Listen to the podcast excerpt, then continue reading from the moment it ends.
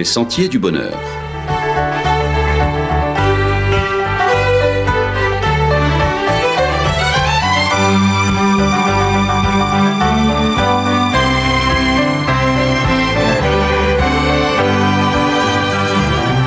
Une émission qui vous apporte un message d'espérance, de paix, de joie et de confiance.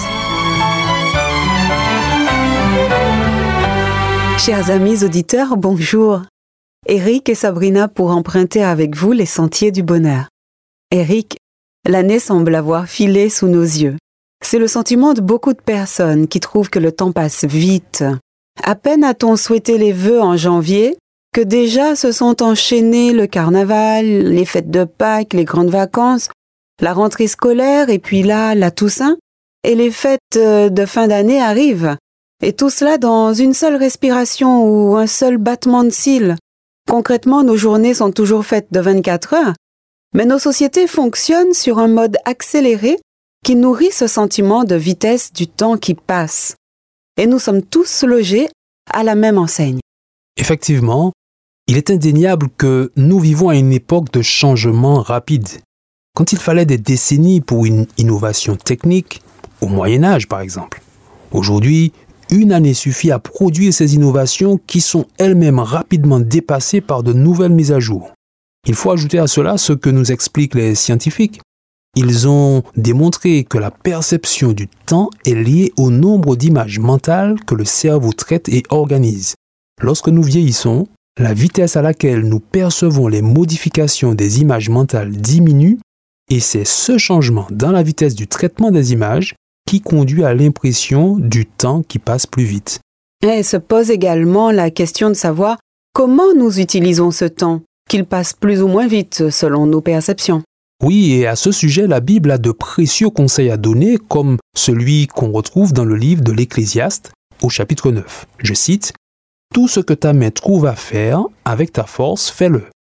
Car il n'y a ni activité, ni raison, ni connaissance, ni sagesse dans le séjour des morts où tu vas.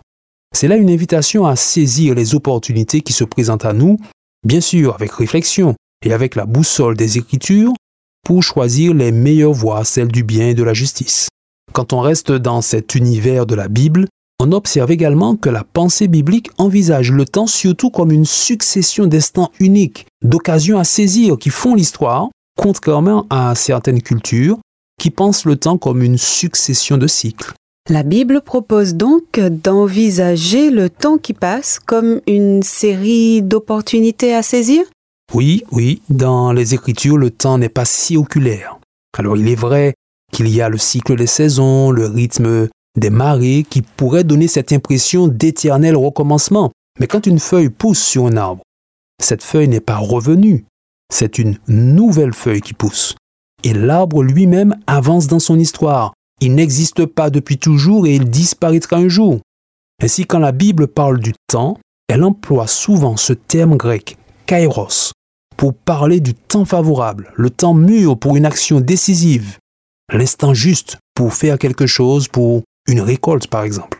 Et dans les Écritures, le spécialiste du kairos, c'est Dieu lui-même. Est-ce à dire que Dieu intervient toujours au bon moment? Ni trop tôt, ni trop tard? C'est bien ça. Et cette réalité nourrit notre confiance en lui. Dans l'épître de Paul aux Romains, l'apôtre a écrit ceci. Lorsque nous, humains, étions sans force, le Christ, au temps marqué, est mort pour nous qui étions des rebelles. Le temps marqué, c'est la traduction du mot C'est donc le temps convenable, le bon moment. Avec Jésus, donc, Dieu a saisi le temps favorable pour intervenir dans notre histoire. Il l'a fait au premier siècle de notre ère, quand le temps était mûr pour cela, ni trop tôt, ni trop tard. Les conditions étaient réunies pour que son message puisse être entendu, reçu et diffusé dans les meilleures conditions. Dieu agit au temps convenable et c'est dans ce temps favorable qu'il nous invite à agir également. Dans la vie, il y a donc un temps favorable pour chaque chose. Certainement, et indépendamment du temps qui passe, avec la grâce de Dieu, chacun peut relever ce défi de saisir l'instant mûr pour l'action ou pour le changement dans sa vie personnelle, familiale, dans sa vie professionnelle. Tout cela réclame aussi du discernement, de la patience, une intelligence de la vie pour saisir ce moment favorable. C'est un ensemble d'ingrédients auxquels on peut ajouter la sérénité, la confiance en soi et surtout la confiance en Dieu et la proximité avec lui. Ce que tu dis vaut donc aussi sur le plan spirituel. Si on réfléchit au salut que propose Jésus dans les Écritures, il y a certainement un moment favorable pour le saisir personnellement. Dans toutes les vies humaines sur cette terre, nous croyons qu'il y a un kairos pour le salut, un temps favorable à saisir pour recevoir Dieu dans sa vie, pour faire alliance avec lui et donc pour vivre chaque instant de sa vie comme un instant unique, précieux, favorable pour le bien, pour la justice, pour l'amour.